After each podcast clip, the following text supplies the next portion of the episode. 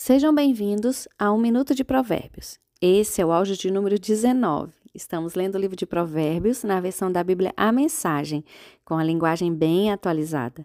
O título de hoje é Os sábios pedem conselhos? Será?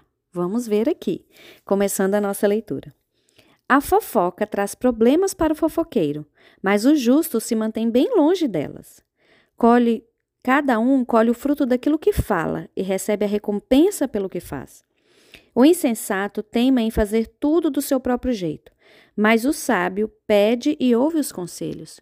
O insensato tem pavio curto e explode na terra, mas o prudente ignora o insulto e mantém a calma.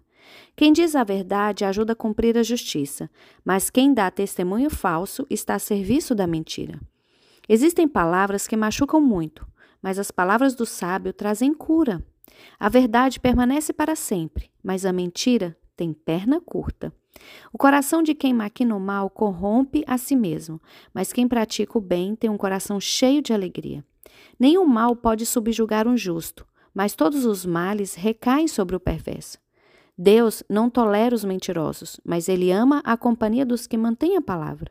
O que é prudente não ostenta conhecimento, mas o insensato faz alarde da própria tolice.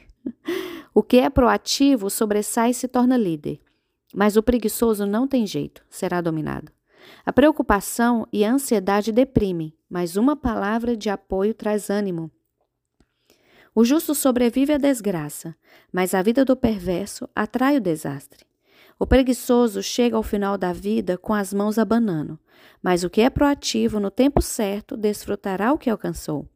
Quem anda no caminho da justiça encontra vida, mas os desvios do pecado conduzem à morte. Vou ficando por aqui. Espero vocês no próximo áudio.